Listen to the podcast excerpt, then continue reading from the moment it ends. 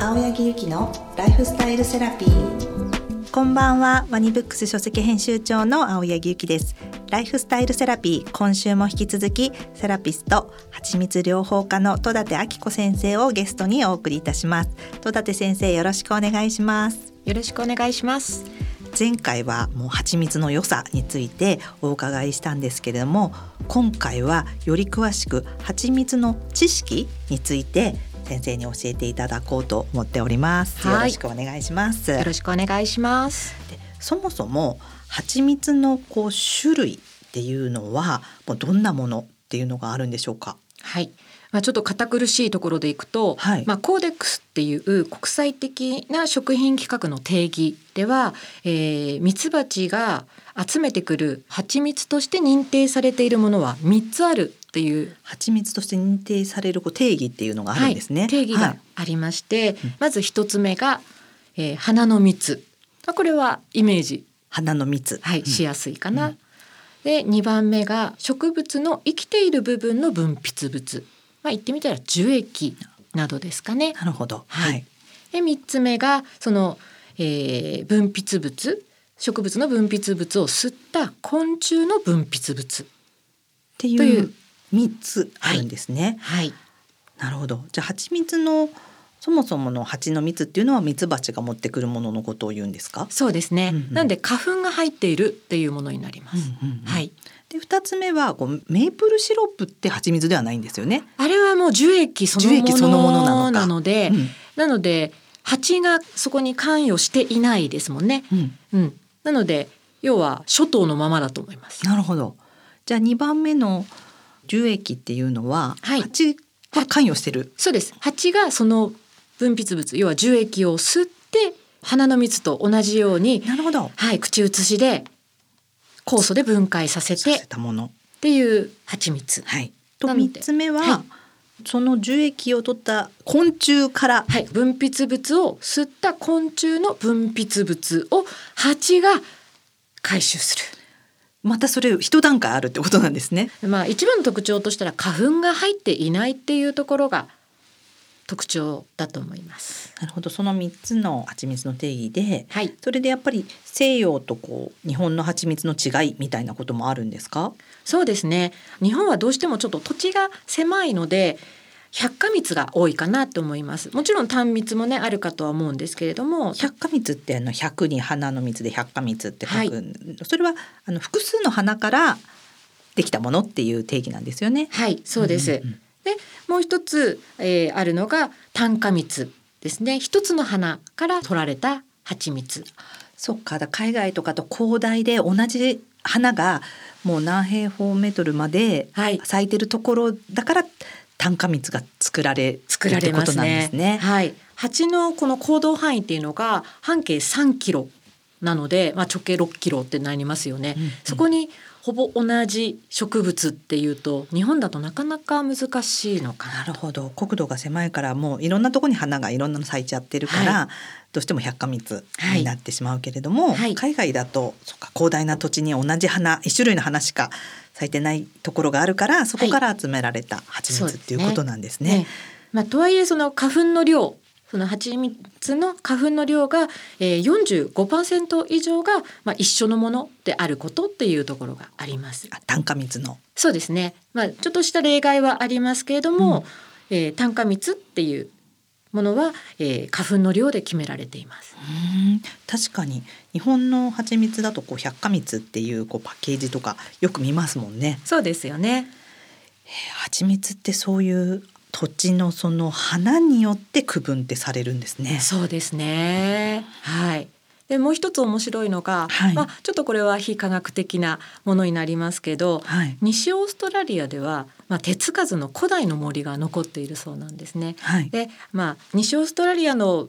だけに限らないですけれども、蜂蜜ってちょっと水分がねかなり少ないものなので土地のバイブレーションがそのまま閉じ込められているとも言われているんですね。へえでもなんか素敵ですね、ね、その西オーストラリアの古代の森のバイブレーションがそのまま自分の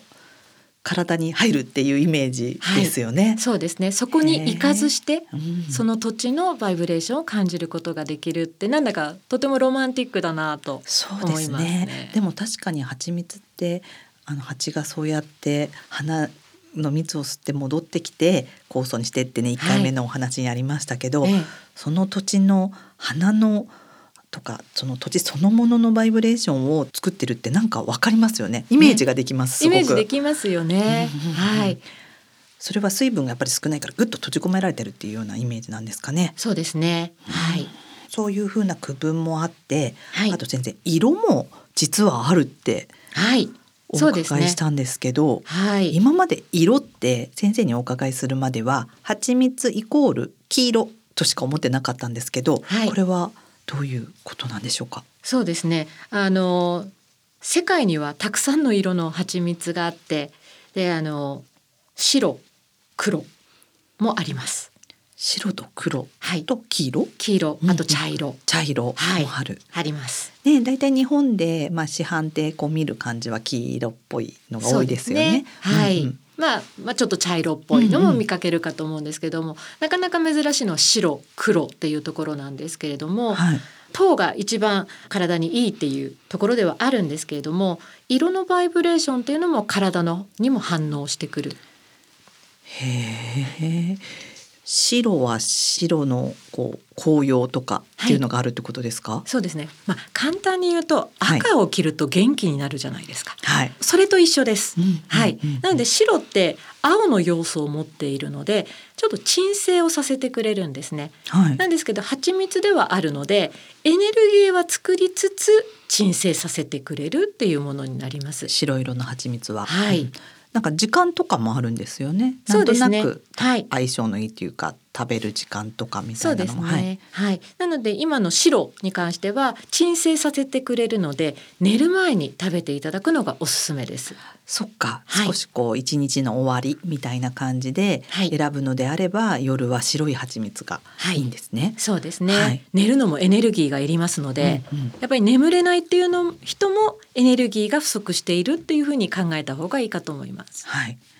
で黒はい。黒はい。黒は今度赤の要素を持っているんですねなので赤は元気になりますよね、はい、なので朝のスタートダッシュに黒を取っていただくっていうのはおすすめですこれから一日のスタートでエネルギーをわっと使いたい時とかに、はい、